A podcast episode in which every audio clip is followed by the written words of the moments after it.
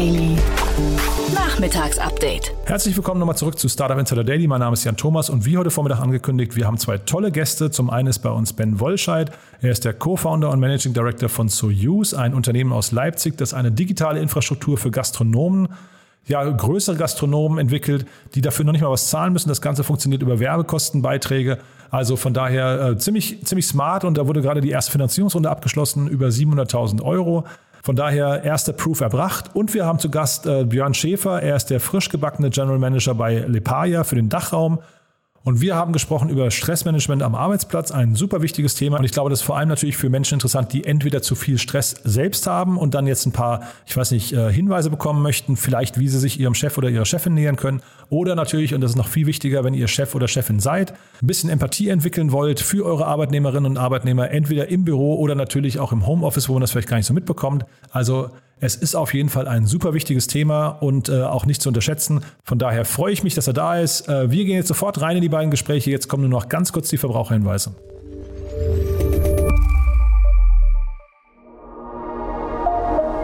Werbung diese Folge wird präsentiert von Sandinblue, deiner All-in-One-Plattform für digitales Marketing. Sandinblue unterstützt Unternehmen jeder Größe und Branche beim Auf- und Ausbau ihrer digitalen Kundenbeziehungen. Mit intuitiven Tools, deutschem Support, DSGVO-konform und das zu einem fairen Preis. Sichere dir mit Startup Insider dein Premium-Paket im Wert von 49 Euro für einen ganzen Monat gratis. Gutscheincode Startup Insider 2021 unter de.sendinblue.com slash podcast.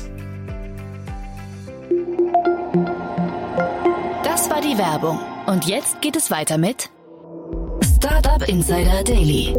Interview. Jetzt zu Gast Ben Wollscheid, Co-Founder und Managing Director von Soyuz.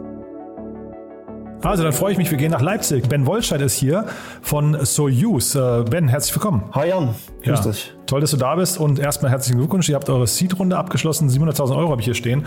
Äh, bevor wir einsteigen äh, in die Runde, erzähl doch mal vielleicht kurz, was ihr macht. Ja, also erstmal vielen Dank für die Glückwünsche. Ähm, genau, wir haben die Seed-Runde abgeschlossen äh, mit Soyuz und wir digitalisieren im Wesentlichen äh, Bestell- und Bezahlprozesse in der Gastro und nutzen aber genau diese Digitalisierung und die Plattform, die wir dort aufbauen, als einen digitalen Werbekanal äh, und zwar direkt am gastronomischen Point of Sale. Das ist die Umgebung, die sich dafür quasi prädestiniert anbietet.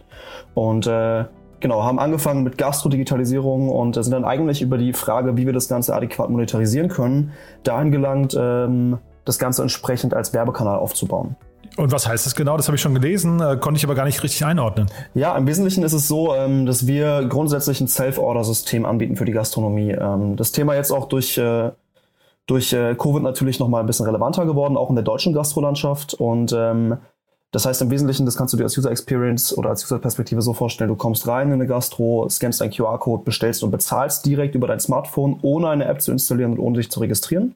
Das heißt, äh, wir senken hier quasi die Nutzerhemmschwellen erstmal grundsätzlich auf ein sehr niedriges Niveau. Und ähm, genau, der Gastronom spart natürlich auf personeller Seite stark ein, kann diverse Prozesse effizienter gestalten und bietet seinen Gästen natürlich auch einen digitalen Komfort, äh, der immer stärker gefragt wird. Und die Frage, die sich jetzt bei uns gestellt hat, war, ähm, als wir den ersten Piloten auf den Markt gebracht haben, wie sich das Ganze adäquat monetarisieren lässt, weil äh, ich sag mal, in der Gastro sind für derartige Softwarelösungen, Tech-Lösungen jetzt nicht die größten Budgets vorhanden, zumindest nicht per se. Und äh, wir haben festgestellt, dass dieser Kanal des Self-Order-Systems eigentlich prädestiniert dafür ist, Marketing-Advertising-Lösungen anzubieten, weil wir natürlich den Konsumenten direkt am Gastro-Point of Sale im Zuge seiner Kaufentscheidung erreichen können und natürlich auch alle Interaction Points, die er über das System vornimmt, nachvollziehen können, tracken können etc. Ähm, und dadurch hat sich mehr oder weniger diese Lösung herauskristallisiert, zu sagen, okay, dieses Help-Order-System ist eigentlich nur ein Service, den wir anbieten. Das eigentliche Kerngeschäft des Ganzen ist nichts anderes als äh, digitale Werbung anzubieten. Und zwar für die Unternehmen, für die Marken, die hier natürlich auch vertreten sind. Und das sind ganz klar die Food and Beverage Brands auf dieser Welt. Das klingt aber jetzt relativ komplex. Ne? Das heißt, ihr habt im Prinzip eigentlich einen mehrseitigen Marktplatz, ne, den ihr dann irgendwie befüllen müsst. Äh, genau. Zum, ja, und äh, also was mich ein bisschen irritiert ist, wenn du sagst, da sind keine Budgets vorhanden, weil eigentlich äh, auf eurer Webseite habt ihr eine ganze Menge an Cases, wo ziemlich klar euer, euer, also der Vorteil von euren Kunden auch hervorgehoben wird, ne? Definitiv. Also es ist nicht so, als würde dafür per se kein Geld ausgegeben werden in der Gastro. Ähm, der, der Punkt ist nur, dass die Budgets, die hier vorhanden sind, verhältnismäßig gering sind im Vergleich zu dem, was man sich eben ähm, auf Werbe, auf Advertising-Seite im, im Food and Beverage-Segment anschauen kann. Und äh, die Idee hier war die, dass man dieses System dem Gastronomen wirklich als eine Art Unterstützung zur Seite stellt und ähm, hier gar nicht die, die großen Revenue Streams rauszieht, sondern das Ganze eher versucht auf die Advertising, auf die Marketing-Seite zu projizieren, um hier eben die Revenue Streams aufzumachen, die wirklich relevant sind. Und äh, du hast vollkommen recht, es ist ein mehrseitiges Marktplatzmodell und es geht natürlich darum, in der Gastro mit dem System Reichweite aufzubauen. Und das heißt nicht nur die Nutzung des Gastronomen zu forcieren, sondern natürlich auch die einzelnen Gäste auf das System zu bekommen beim Gastronomen. Und äh, da kann ich gleich mal ein bisschen tiefer reingehen. Da spielt es natürlich eine größere Rolle, dass wir das Ganze für den Gastronomen A provisionsfrei auslegen, zu sehr günstigen Konditionen anbieten, ähm, auch unter Betrachtung der anderen Marktteilnehmer. Äh, das sorgt natürlich im Endeffekt dafür, dass die Nutzung bei Gästen auch höher ist. Und ähm, diese Traktion ist dann die, die für uns eben Gewinn bringt, ist, wenn wir dann über das System Brands, Produkte etc. Ähm, als Werbung implementieren und schalten. Mhm, das sind aber so quasi so Promotion-Kanäle und WKZ-Kanäle und so weiter. Tatsächlich äh, nicht. Tatsächlich nee. nicht. Da kann ich direkt nochmal reingehen. Ja. Ähm, es geht grundsätzlich darum, dass wir äh, mit dem System natürlich ähm, an, an der Position sind, wo Werbung eigentlich sehr, sehr stark zum Tragen kommt. Wir sind direkt beim Konsumenten und zwar A, um natürlich Konsumentenentscheidungen auch beeinflussen zu können, indem wir bestimmte Produkte beispielsweise weiter oben darstellen im System, Listen, ähm, diverse Infopages dazu anbieten, halt die Produkte hochwertiger einfach projizieren.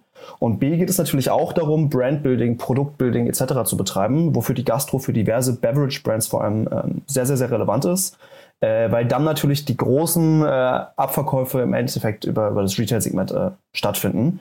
Und das sind die beiden Punkte, die wir hier bespielen. Das heißt, es geht nicht um WKZ, es geht darum, dass wir wirklich von einer Brand Werbebudgets, äh, sei es jetzt direkt von der Brand kommt oder sei es eben über die die Medien, die Marketingkanäle, die eine, die eine Agentur mit ihrem Budget, eine, eine Brand mit ihrem äh, Budget bespielt, ähm, diese Budgets quasi zu manifestieren und über das System auch auszulagern, weil wir hier wirklich einen sehr, sehr, sehr direkten Kanal beim Konsumenten darstellen können. Aber in welchen Größenordnungen spielt sich sowas ab? Also ich sage mal jetzt so ein, so ein was hat ein, eine Kneipe oder ein Restaurant, die haben ihre, sagen wir mal, 100 Plätze, ja? Und wahrscheinlich ein gutes, äh, eine gute Kneipe wird die am Abend so zweieinhalb Mal vielleicht durchrollieren. Also sagen wir, wenn es richtig volle Auslastung an einem Abend wären 250 Leute, sagen wir, die, die schaffen vielleicht im Schnitt so ihre 100, 150. Was, was hat das jetzt für ein, also jetzt auf einen Monat hochgerechnet, was hat das für einen Wert für einen Brand, den ihr da stiftet? Also die relevanten Metriken, ähm, die wir uns hier natürlich angucken müssen, sind natürlich die Impressions, die generiert werden und natürlich auch die Klicks, die generiert werden. Äh, bevor man jetzt schlussendlich über eine Conversion spricht, sei es jetzt eine, eine Ad-Conversion, dass etwas gesehen wurde, oder eine Kauf-Conversion, dass etwas wirklich äh, auch gekauft wurde. Und wir kommen hier bei einem durchschnittlichen äh, Gastronomiebetrieb, mit dem wir gerade zusammenarbeiten, in etwa auf 50.000 Impressionen im Monat. Und ähm, wenn wir das hochskalieren können, ähm, hast du da dementsprechend eine, ich sag mal schon relevante mediale Reichweite, die du darstellen kannst, allein schon bei 100 Betrieben an, an, Impressions und auch an, an Klicks, die natürlich stattfinden. Und das können wir natürlich alles bis auf die kleinste einzelne Impression runterbrechen, nachvollziehen, tracken und das natürlich in dieser Situation, in der wir uns befinden, nämlich am Gastro Point of Sale.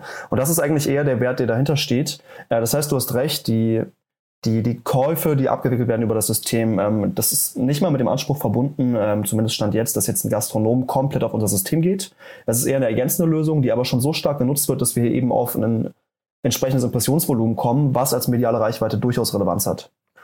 Ja, und 50.000 Impressions, das musst du nochmal kurz erklären. Also wie kommt man, das würde ja bedeuten, ihr habt so ganz grob gerechnet 3.000, äh, nee, 1.500 am Tag, ja, ähm, in so einem Gastronomiebetrieb. Wie, wie schafft man das?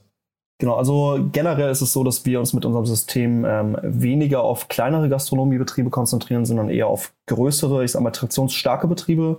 Das heißt eher die Großraumbar, ähm, eher der Biergarten, eher die, die Rooftop-Bar etc. oder auch das große Restaurant. Und ähm, da ist es dann so, dass wir durchschnittlich jetzt etwa 30 bis 40 Prozent der Nutzer oder der Gäste eines Gastronomiebetriebs auch wirklich auf dem System haben. Das rührt daher, dass der Gastronom A bei unseren Bestellungen keine Provision abdrückt ähm, und B, das Ganze für ihn sehr, sehr günstig im Monat ist. Ähm, also aktuell sprechen wir von 50 Euro monatlich als Fee. Es ist äh, mit einer variablen Laufzeit verknüpft, er kann das jederzeit kündigen. Das heißt, wir sind hier sehr flexibel und dadurch gewinnt er auch ein Interesse daran, das System seinen Gästen zu empfehlen, weil er sich eben nicht bei jeder Order denkt, ah, jetzt geht mir wieder 5% Provision durch die Lappen.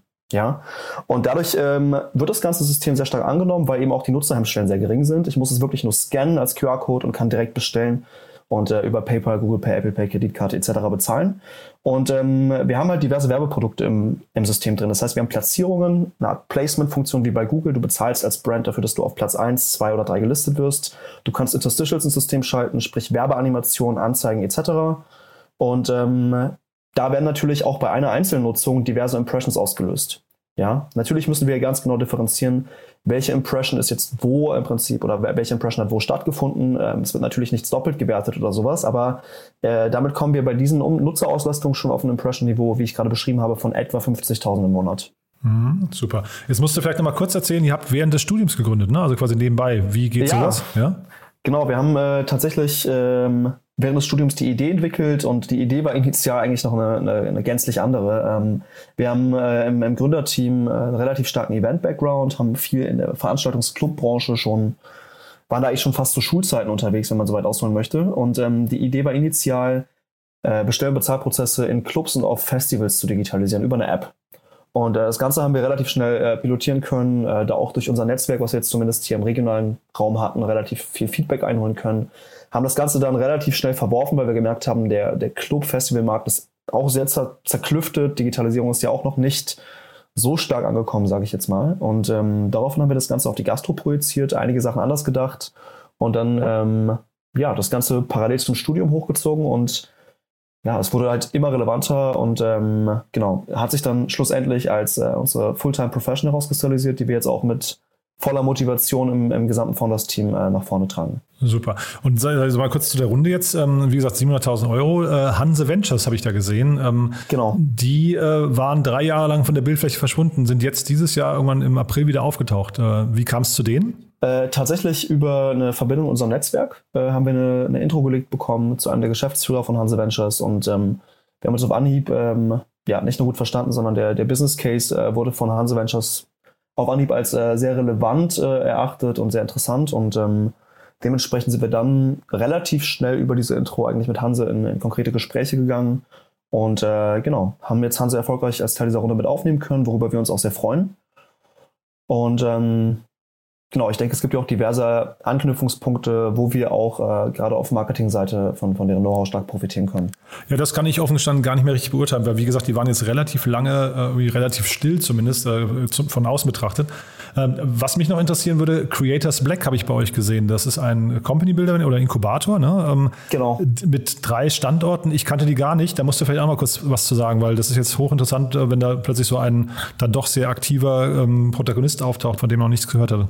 Ja, absolut. Ich äh, freue mich auch, dass du die Frage stellst und dass äh, ich hier nochmal ein paar Worte zu Kratos verlieren kann. Ähm, Kratos ist mehr oder weniger äh, ja, Company Builder, Inkubator und ähm, wir sind relativ früh auch in der Zusammenarbeit ähm, mit Kratos Black gegangen. Ähm, die Besonderheit von Kratos ist vielleicht die, dass sie gerade auf, ähm, ich auf, auf Ressourcenseite, sei es jetzt IT-Kapazität, sei es jetzt ähm, es Designressourcen etc., äh, sehr, sehr, sehr stark aufgestellt sind und hier wirklich mit vielen Ressourcen schnell und effizient unterstützen können und äh, natürlich auch stark dabei unterstützt haben, ähm, auf Basis dieser Ressourcen, aber auch auf Basis des Know-hows, was da drin steckt, äh, das Geschäftsmodell von uns zu schleifen, ähm, zu sparen etc. Und äh, sind ein sehr, sehr reger Kommunikationspartner ähm, und wir haben an vielen Stellen auf jeden Fall von der Zusammenarbeit stark profitieren können, freuen uns auch, dass sie weiterhin an Bord sind. Und ähm, genau, vielleicht zum Background von denen, das ist äh, ein Inkubator, der auch aus Unternehmern hervorgegangen ist, die quasi ihr Know-how, ihre Expertise manifestieren wollten und äh, dazu Creators Black ins Leben gerufen haben. Und ähm, ja, trotz allem noch relativ jung und wie du schon gesagt hast, äh, mittlerweile an, an drei Standorten vertreten. Super. Dann vielleicht noch letzte Frage zu euch. Wo geht jetzt die Reise hin? Was sind die nächsten Meilensteine? Also grundsätzlich geht es bei uns jetzt darum, A, natürlich die, die mediale Reichweite ja, zu erweitern, ähm, das, das Self-Order-System als unseren Generator für Reichweite zu, zu skalieren, stärker in der Gastro zu wachsen. Dabei wollen wir allerdings vorläufig erstmal uns weiter auf den Dachmarkt konzentrieren. Und äh, Parallel geht es natürlich darum, unsere Werbeprodukte noch, noch stärker zu validieren, ähm, auszureifen und hier eigentlich in einen noch tieferen, wirklich datenfundierten ähm, Product Market Fit reinzugehen, um dann äh, diese Produkte wirklich in ausgereifter Variante nicht nur an die Brands ähm, auf Beverage-Seite im Direct-Geschäft äh, zu verkaufen und zu monetarisieren, sondern dann vor allem auch den Switch zu machen ins Programmatic Advertising, um das Ganze automatisiert bespielen zu lassen. Ähm, und äh, das sind so die, die, die größten Meilensteine, die wir jetzt in den nächsten zwölf Monaten eigentlich vor uns haben. Cool. Ja, da viel Erfolg dabei. War toll, dass du da warst, Ben. Vielen Dank und ja, bis zum nächsten Mal dann. Ja, vielen Dank, Jan, und mach's gut. Hast du einen Service oder ein Produkt, das für unsere Hörerinnen und Hörer interessant sein könnte? Startup Insider Daily ist das Informationsmedium der deutschen Startup-Szene. Wir informieren täglich über alle relevanten Nachrichten mit unserem morgendlichen Newsletter und natürlich auch mit unseren täglichen Podcast-Folgen. Unsere Leserinnen und Leser, Hörerinnen und Hörer sind Startup-Enthusiasten, Gründerinnen und Gründer, Investorinnen und Investoren und haben ein großes Interesse an digitalen Trends. Informiere dich jetzt über unsere Werbemöglichkeiten auf www.startupinsider.de slash mediadaten oder schreibe uns einfach eine E-Mail an sales at startupinsider.de. Wir beraten dich gerne.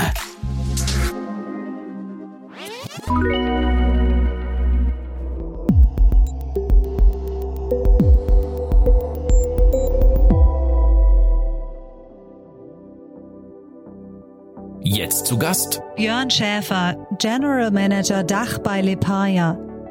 Sehr schön. Also Björn Schäfer ist heute bei uns. Er ist General Manager Dach bei Lepaya. Und äh, ja, ich sage erstmal herzlich willkommen im Podcast. Ja, hallo Jan. Herzlich äh, willkommen. Vielen Dank, dass ich dabei sein darf. Ja, und du bist frisch gebackener General Manager. Du hast gerade quasi den neuen Job angetreten. Ja, genau. Zum äh, 1. August darf ich Lepaya als äh, ja, General Manager Dach ähm, komplett unterstützen. So, und jetzt haben wir den Namen schon ein paar Mal gesagt. Jetzt musst du mal erzählen, was Lepaya macht. Ähm, Lepaya ist ein Full-Service-Anbieter für die Entwicklung von Soft- und Hard-Skills. Ähm, und anders als dieser überflutete Trainermarkt äh, haben, hat sich Lepaya zum, zum Auftrag gemacht, das mit Technologie äh, smart und datenbasiert optimiert äh, zu verbinden. Mhm. Das klingt jetzt ein bisschen kryptisch. Also wir sprechen, vielleicht, das muss man dazu sagen, wir sprechen vor dem Hintergrund einer Studie, die ihr rausgebracht habt. Und dabei geht es um äh, Stressmanagement, äh, Stressmanagement am Arbeitsplatz, beziehungsweise Stress, dem scheinbar die Arbeitnehmer ausgesetzt sind. Äh, und das ist natürlich ein sehr, sehr spannendes Thema und gerade wahrscheinlich auch in der Corona-Krise hat es nochmal an Relevanz zugenommen. Vielleicht kannst du mal uns ein bisschen durchführen durch diese Studie. Ja, super gerne. Also wir haben uns insgesamt äh, 1322 europäische Arbeitskräfte, äh, deren Meinung eingesammelt und äh, in unterschiedlichen Ländern, also die Niederlande, Belgien, Großbritannien und auch Deutschland und haben äh, unterschiedliche Fragen zu dem äh, aktuellen Stressniveau, aber auch zu der Erwartungshaltung, wie man mit Stress umgehen kann, wer äh, unterstützt und wie Hilfe angeboten werden kann, beschäftigt. Mhm. Und dabei fällt auf, dass es den Niederlanden scheinbar besser geht als uns, ne? Ja, genau. Also zumindestens das erlebte, also das ungesund erlebte Stressniveau ist in den Niederlanden geringer, also deutlich geringer, mit 56 Prozent, äh, die sagen, ja, es ist ein ungesundes Stressniveau, wohingegen in Deutschland es 71 Prozent sind. Ja, und Könnt ihr sagen, woran das liegt? Denn das ist natürlich sehr spannend. Ich meine, einerseits kann man natürlich sagen, es ist manchmal vielleicht auch gar nicht ungesund, wenn Menschen gestresst sind, weil das heißt ja vielleicht auch, sie arbeiten. Ne? Aber wir reden wahrscheinlich eher über den ungesunden Teil dabei, dass sie vielleicht hinterher auch krank werden oder dass es irgendwie zumindest auf die, auch die psychische Belastung ist. Ne?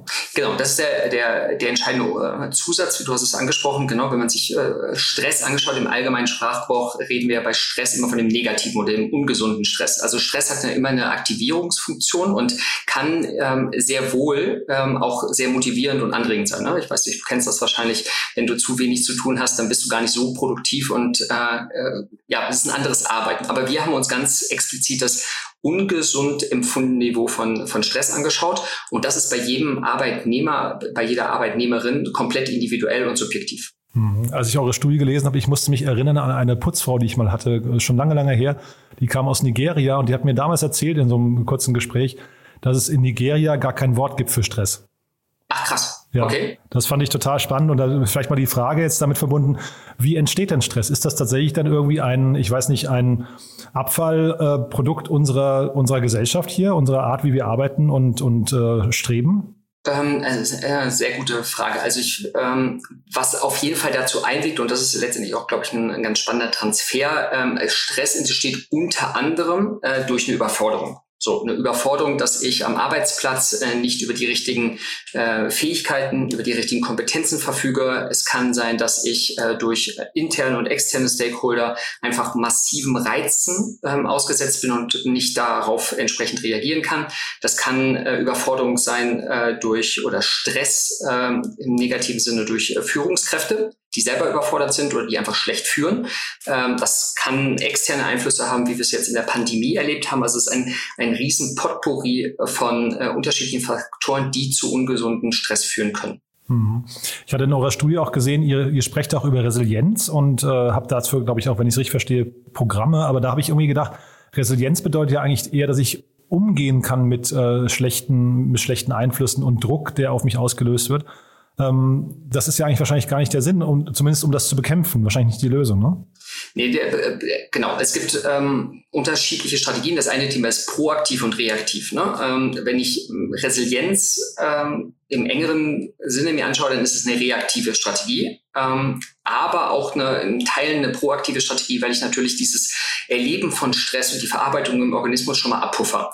Wenn ich jetzt zum Beispiel ähm, regelmäßig ausgeschlafen bin oder auch physisch fit bin, dann bin ich definitiv stressresistenter, ähm, sodass bestimmter Stress gar nicht so sag ich mal salopp formuliert, äh, bitte nicht die, die Mediziner hier äh, wachrütteln, aber einfach Stress hängen bleibt, ähm, der ist dann weniger ausgeprägt. Hm, jetzt hast du gerade schon über Schlaf gesprochen und du hast über schlechte Führungskräfte gesprochen. Äh, vielleicht, damit wir das Ganze mal so ein bisschen in die Praxis überführen. Was sind denn so Dinge, die man selbst machen kann, um jetzt vielleicht zumindest, ähm, was nicht, Stress vorzubeugen oder sich irgendwie ich weiß nicht, ein bisschen weniger anfällig zu machen für Stress und vielleicht auch, worauf müsste man in seinem Umfeld, im direkten Umfeld, also jetzt nehmen wir mal zum Beispiel, ich weiß, einen Chef kann man schwer beeinflussen wahrscheinlich. Man kann ihm vielleicht Feedback geben oder sowas, aber gibt es denn so Erfahrungswerte, wo du sagst, ähm, da könnte man auch noch ran? Genau, also ähm, es gibt unterschiedliche äh, Strategien. Also das eine Thema haben wir ein bisschen gestriffen, ist so ähm, eine proaktive Strategie. Aber wir nennen das so, es ist eine Kümmern- und Binden-Strategie, die sehr wohl auch von Führungskräften gelernt werden kann. Das heißt, ich kann dieses Thema Stress äh, empfinden, Stress äh, und ungesunder Stress oder überfordernder Stress sehr wohl thematisieren. Ähm, ich kann auch mit eigenem Beispiel vorangehen und sagen, ja, auch ich erlebe Stress als Führungskraft ähm, und ich gehe damit um. Und ich glaube, da hat definitiv die, die Corona-Pandemie geholfen, dass das Thema, äh, ja, ich würde sagen, fast schon tabuisiert wurde, weil man eher auch da äh, damit äh, umgeht und sagt, ja, ich empfinde Stress und dieser Stress ist ungesund. Das andere Thema ist, ähm, ich kann auch ähm, sowohl als Führungskraft als auch dann als Mitarbeiterin äh, mir nochmal unterschiedliche Verbündete suchen, beziehungsweise auch aktiv das Thema im, im Unternehmen ansprechen, im Team. Ja, das ist äh, so eine mutuelle Unterstützung, dass ich halt mit meinem Thema nicht allein bin. Das kennt man aus anderen äh, privaten Sachen, ähm, dass man allein das Aussprechen, das Bewusstmachen, dass ich Stress empfinde, kann dazu führen, dass er zumindest kurzfristig gelindert wird, beziehungsweise man dann Maßnahmen ergreift, um den auch nachhaltig zu vermindern. Hm. Also Gespräche zu suchen ist erstmal immer wichtig, glaube ich. Ne? Ähm, äh, und auch das Enttabuisieren, du hast es ja gerade schon angesprochen, also äh, sich, sich das einzugestehen und zu sagen, ähm, äh, ich habe hier gerade Stress, da ist ein Thema, das ist wichtig, glaube ich, damit ich jetzt irgendwie nichts dran zugrunde kriege, das kann ich nicht mit mir alleine ausmachen. Ne? Genau, und ich würde auch sagen, ähm, du darfst mir gerne widersprechen, aber ich finde, dass es auch keine ähm, es ist kein Zeichen mehr von Schwäche, darüber zu sprechen, dass man Stress, der auch ungesund ist, empfindet und dass man sich wünscht, ähm, unter Unterstützung zu bekommen. Das haben wir auch in der, in der Studie thematisiert. Sollten Unternehmen äh, in, sag ich mal, in der Führung sein, darauf zu antworten oder äh, sehen sich die Mitarbeiter und drinnen selbst in der Verantwortung, äh, daran zu arbeiten. Aber so oder so ist das äh, Thema, ähm, glaube ich, aktueller denn je und wird auch aktiv angegangen. Ja, also ohne jetzt zu sehr abschweifen zu wollen, aber ich hätte so fast die Befürchtung, also das, Corona liegt jetzt hinter uns oder haben wir so, hoffentlich so sind wir in den Endzügen, aber ähm, dass wir eigentlich in Deutschland mit mehr und mehr Stress umgehen lernen müssen, denn also Stress entsteht ja auch wahrscheinlich so ein bisschen dadurch, dass ich quasi das Gefühl habe, ich bin in einer Situation nicht gewachsen. Und äh, das könnte einfach, wenn wir jetzt mal so auf die Rahmenbedingungen in Deutschland gucken, wir reden hier mal über den, was nicht, das, das ähm, hinten dranhängen in der Digitalisierung zum Beispiel. Ne? Also wo, wo quasi sich, sich Arbeitskräfte vielleicht in ihren Fähigkeiten gerade befinden eigentlich und wo sie aber sich eigentlich befinden müssten, um international irgendwie Schritt zu halten. Das könnte eigentlich, glaube ich, nach vorne raus immer mehr für Stress sorgen. Ja, würde ich, würde ich auf jeden Fall so unter, äh, unterstreichen. Also egal, ob man jetzt, auch wenn es für einige schon plakativ klingt, aber VUCA World ist ja ähm, aktueller denn je. Also volatil, extrem unsicher, ähm, ähm, äh, ähm, wechseldeutig. Ja, ich weiß halt nicht, was, äh, was wirklich wahr ist und ich muss mich ständig wieder auf neue Situationen einstellen, ob ich das mag oder nicht. Aber es, ja, es ist auf jeden Fall immer so am, am Rand der, der Überforderung oder zumindest des Unwohlseins. Ich kenne, glaube ich, nur ganz wenige Personen, die dauerhaft in so einem äh, Wandelmodus sind und da das total gut finden, ohne irgendwie ein bisschen Ruhe ähm, an der einen oder anderen Stelle zu verspüren. Mhm. Und jetzt dann vielleicht nochmal kurz die Brücke zu euch. Also man könnte jetzt wahrscheinlich äh, zynisch sagen, für euch ist es gut, wenn es viel Stress gibt, ne? aber äh, also ne, ihr, ihr verdient ja wahrscheinlich genau damit euer Geld, aber ihr verdient euer Geld auch quasi mit der Stressvermeidung. Vielleicht kannst du nochmal einmal kurz sagen, wer sich bei euch melden kann und was ihr den Leuten quasi anbietet. Genau, also wir, unser Angebot äh, richtet sich an Unternehmen äh, jeglicher Größe, wobei wir die, die besten Erfahrungen mit äh, schon mittelgroßen Startups, Scale-Ups und dann ähm, eigentlich durch äh, stark auch Unternehmensberatung, äh, Professional Service haben, die aktiv äh, ihre Mitarbeiter unterstützen, sowohl bei der persönlichen Weiterentwicklung als auch bei der beruflichen Weiterentwicklung. Und da ist Stressmanagement nur eins von unterschiedlichsten Modulen, wie wir mit Soft äh, Skills, aber auch mit Hard Skills, ähm, glaube ich, sehr innovative Schulungen betreiben. Hm, und dann vielleicht nochmal abschließend. Also ich würde jetzt erwarten, dass eigentlich das Thema Stressvermeidung im Team oder im Unternehmen, das ist eigentlich eine Sache, die müsste von der Führungskraft initiiert werden. Oder wer tritt normalerweise an euch ran? Ähm, das, also es ist unterschiedlich äh, sind Führungskräfte, die einfach noch bessere Führungskräfte werden möchten ähm, oder sehen, dass da auch äh, eine Notwendigkeit aus dem Team äh, angesprochen wird. Das sind aber auch ähm, Personalabteilungen, das sind aber auch Geschäftsführer oder äh, die Geschäftsführung, die sagen, wir haben unterschiedliche Systeme, wo wir mit entweder eigenen oder bisherigen Anbietern nicht weiterkommen und wir eigentlich kontinuierlich unsere Mitarbeiter und Mitarbeiterinnen äh, tra äh, trainieren und verbessern möchten. Mhm. Und vielleicht, damit jemand weiß, äh, ob das äh, für ihn oder für sein Team passen könnte, kannst du was zu den Kosten sagen? Ähm, also wir, es gibt unterschiedliche also die Frage ist immer so ein bisschen, äh, wo, worüber sprechen wir? Also um wirklich nachhaltig äh, das Ganze zu ähm, zu prägen, anstatt jetzt irgendwie so punktuell etwas zu machen. Ich bin kein großer Fan von punktuell. Haben wir erstmal grundsätzlich die Trainings in drei, drei Sachen eingestuft. Das heißt eine Vorbereitungsphase, eine Trainingsphase und auch eine Anwendungsphase. Und wir haben das in unterschiedlichen Modulen gruppiert. Aber so mal, um eine ganz grobe äh, Richtung zu geben, also damit es auch aussagekräftig ist, würde ich schon 5.000 bis 10.000 Euro auf jeden Fall mal als Initialbudget äh, vorsehen. Unter dem macht es wenig Sinn. Super. Und über welchen Zeitraum geht das dann? Also das Modul ähm, sind unterschiedlichste Module, aber äh, der, der reine Trainingsumfang äh, sind drei bis dreieinhalb Stunden. Vorbereitung nachbezahlt ist also ein Thema, es sind so ein, zwei Wochen, beziehungsweise die Anwendung darüber noch hinaus. Und ansonsten so ganzheitliche ähm, Module erstrecken sich über einen Zeitraum von sechs Monaten. Klasse, Björn. Cool, also sehr spannend finde ich. Wer mehr über euch wissen wollte, wie kann man euch kontaktieren? Ähm, gerne auf unserer Website oder auch äh, mich persönlich via LinkedIn. Super. Verlinken wir in den Show Notes. Björn, toll, dass du da warst. Vielen Dank. Ja, tolle, tolle Studie, wie gesagt, äh, und hoffentlich regt es ein bisschen zum Nachdenken und Inspirieren an. Ganz herzlichen Dank für die ähm, Gelegenheit, Jan, und dir noch einen guten Tag. Startup Insider Daily, der tägliche Nachrichtenpodcast der deutschen Startup-Szene. Ja, damit sind wir durch für heute. Das waren zwei tolle Gespräche, finde ich. Ben Wollscheid von Soyuz und Björn Schäfer von Lepaya. Ich hoffe, es hat euch Spaß gemacht. Waren mal jetzt nicht die großen Runden, waren mal wieder die kleineren Themen, aber ich glaube, und das ist so zumindest mein Eindruck, es war trotzdem total sinnvoll, hat auch viel Spaß gemacht und es war hoffentlich wie immer etwas Wissenswertes dabei. Wir freuen uns wie immer, wenn ihr uns bewertet auf Apple Podcast oder iTunes oder natürlich, wenn ihr das Ganze teilt. Folgt uns am besten auf LinkedIn, da sind wir eigentlich am aktivsten. Da teilen wir auch immer die ganzen ja, äh, Show Notes und auch die Startups, über die wir zum Beispiel in den Investment- und Exit-Gesprächen sprechen, die findet ihr dort immer. Und natürlich ist es da auch am leichtesten, das Ganze dann eben zu teilen. Von daher am besten einfach mal Startup Insider auf LinkedIn suchen und dann freuen wir uns natürlich, wenn ihr, wenn ihr dran. In diesem Sinne, vielen Dank fürs Dranbleiben, vielen Dank fürs Zuhören und ich hoffe, wir hören uns morgen wieder. Bis dahin, euch noch einen wunderschönen Tag und ja, alles Gute. Ciao, ciao.